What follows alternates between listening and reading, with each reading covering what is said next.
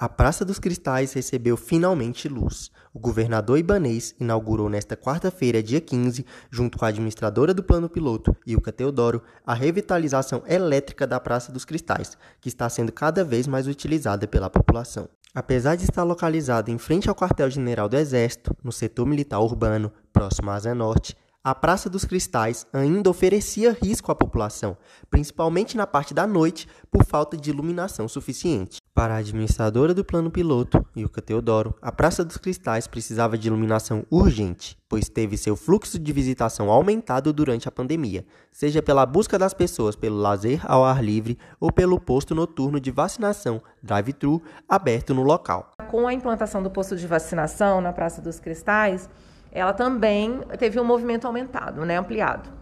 Só que durante a noite, tanto o posto de vacinação como a praça ficavam muito escuros e oferecia algum tipo de risco para as pessoas que estavam transitando por ali. Agora, com iluminação de qualidade, a Praça dos Cristais se torna um ponto turístico ainda mais atrativo, podendo ser visitado com segurança tanto durante o dia como durante a noite, como conta a administradora Ilka Teodoro.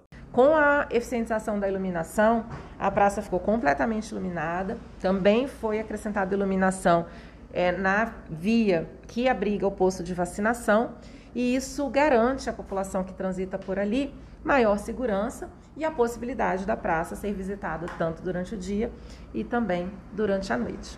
A Praça dos Cristais, que está ali ao lado da EPA Norte, no SMU, está muito bem iluminada, com todas as 233 lâmpadas de LED em funcionamento perfeito. A beleza do local fica em evidência, sendo ainda mais um ótimo lugar para fotos e também para lazer.